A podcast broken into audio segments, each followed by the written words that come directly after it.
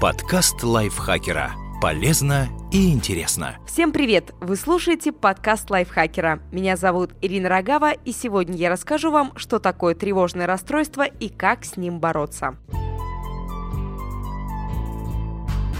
Некоторые нарушения в работе психики притворяются обычными явлениями. Тревожное расстройство относится именно к таким, но это не значит, что его не надо лечить. Тревога – это эмоции, которые испытывают все люди, когда нервничают или чего-то боятся. Постоянно быть на нервах неприятно, но что поделать, если жизнь такая? Всегда найдется причина для тревоги и страха. Надо учиться держать свои эмоции под контролем, и все будет хорошо. В большинстве случаев это именно так. Тревожиться нормально. Иногда это даже полезно. Когда мы переживаем из-за чего-то, то уделяем этому больше внимания, работаем усерднее и вообще достигаем лучших результатов. Но иногда тревога выходит за разумные пределы и мешает жить. И это уже тревожное расстройство, состояние, которое может испортить все и которое требует особенного лечения.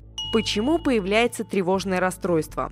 Как в случае большинства ментальных расстройств, точно никто не скажет, почему к нам цепляется тревога, а мозги пока знают слишком мало, чтобы говорить о причинах уверенно. Скорее всего, виноваты несколько факторов, от вездесущей генетики до травмирующего опыта. У кого-то тревожность появляется из-за возбуждения отдельных участков мозга, у кого-то шалят гормоны, серотонин и норадреналин, а кто-то получает расстройство в нагрузку к другим заболеваниям, причем не обязательно психическим. Каким бывает тревожное расстройство? К тревожным расстройствам относятся сразу несколько групп заболеваний. Генерализованное тревожное расстройство. Это тот случай, когда тревога появляется не из-за экзаменов или предстоящего знакомства с родителями любимого человека. Тревога приходит сама по себе, ей не нужен повод. Переживания настолько сильны, что не дают человеку выполнять даже простые повседневные дела. Социальное тревожное расстройство. Страх, который мешает находиться среди людей. Кто-то боится чужих оценок, кто-то чужих действий. Как бы то ни было, это мешает учиться, работать, даже ходить в магазин и здороваться с соседями. Паническое расстройство. Люди с таким заболеванием испытывают приступы панического страха. Они пугаются так сильно, что иногда не могут сделать шаг. Сердце бьется с бешеной скоростью, в глазах темнеет, воздуха не хватает. Эти приступы могут приходить в самый неожиданный момент, причем иногда из-за них человек боится выходить из дома. Фобии. Это когда человек боится чего-то конкретного. Кроме того, тревожное расстройство часто встречается в сочетании с другими проблемами – биполярным или обсессивно-компульсивным расстройством или депрессией.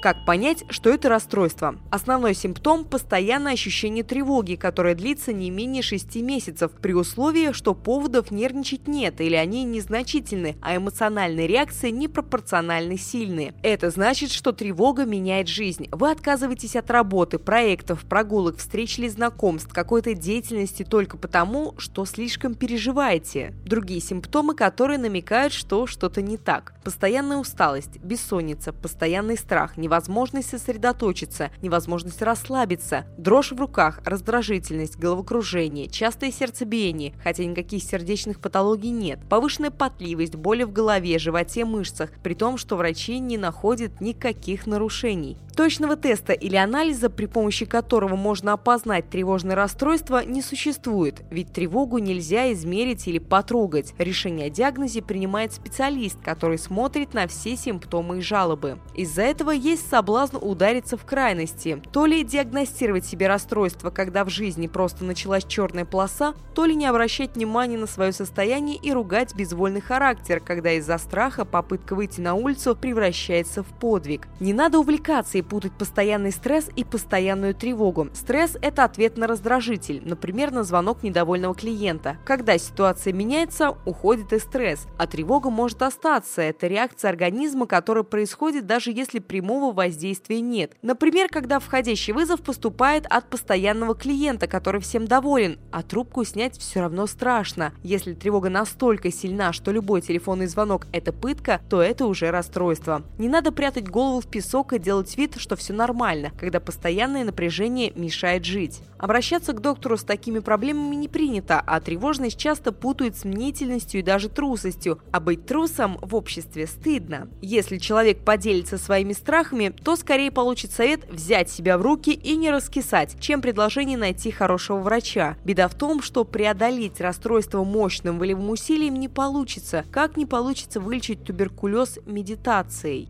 Как лечиться от тревоги? Постоянная тревога лечится, как и другие расстройства в психике. Для этого и существуют специалисты-психотерапевты, которые, вопреки распространенным мифам, не просто разговаривают с пациентами о тяжелом детстве, а помогают найти такие приемы и техники, которые по-настоящему улучшают состояние. Кому-то станет легче после нескольких бесед, кому-то поможет фармакология. Врач поможет пересмотреть образ жизни, найти причины, по которым вы много нервничаете, оценит, насколько выражены симптомы и нужно ли принимать препараты. Если вы думаете, что психотерапевт вам не нужен, попробуйте приучить тревогу самостоятельно. Найдите причину. Проанализируйте, из-за чего вы переживаете больше и чаще всего, и постарайтесь исключить из жизни этот фактор. Тревога – это естественный механизм, который нужен для нашей же безопасности. Мы боимся чего-то опасного, что может причинить нам вред. Может, если вы постоянно трясетесь от страха перед начальством, лучше сменить работу или расслабиться? Если у вас получится, значит ваша тревога вызвана расстройством, лечить ничего не надо, живите и радуйтесь жизни. А вот если выделить причину беспокойства не получается, то лучше лучше обратиться за помощью.